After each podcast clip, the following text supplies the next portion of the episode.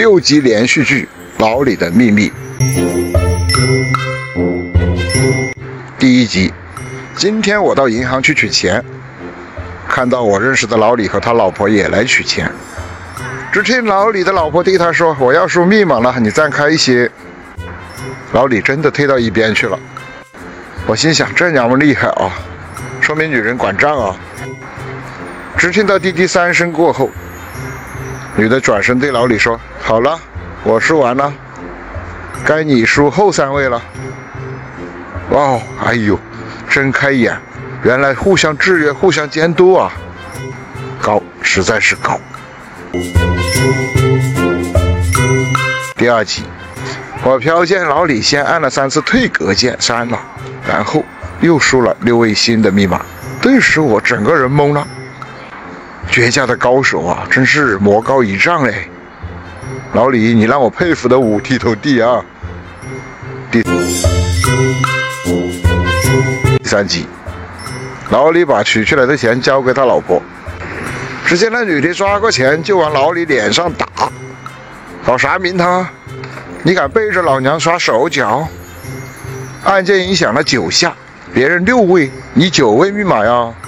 老娘怀疑你好久了。目睹此景，我呆若木鸡。第四集，老李一时很茫然。女的继续发飙，老娘上次输五二零，这次输了个七四八，你还都能把钱取出来，牛啊你！密码是啥？不说我废了你！老李战战兢兢吐出六个数字：四三八四三八。看见老李的脸呐，我都心虚，钱也没取，我就溜了。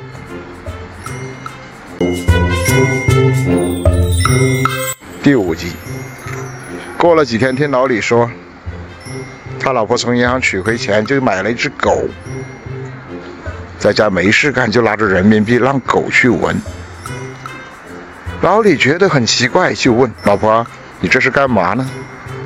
难道你让狗去大马路上捡钱？”老婆神秘的一笑：“以后你就知道了。”第六集又过了几天，老李说他藏在鞋盒里床底下的私房钱不见了。老李哭诉啊，不说了，说多了都是泪。城市套路深啊，我要回农村，哈哈哈哈，开心吧？元气满满，欢乐有礼，关注元气李子，快乐相伴，健康同行，美好生活。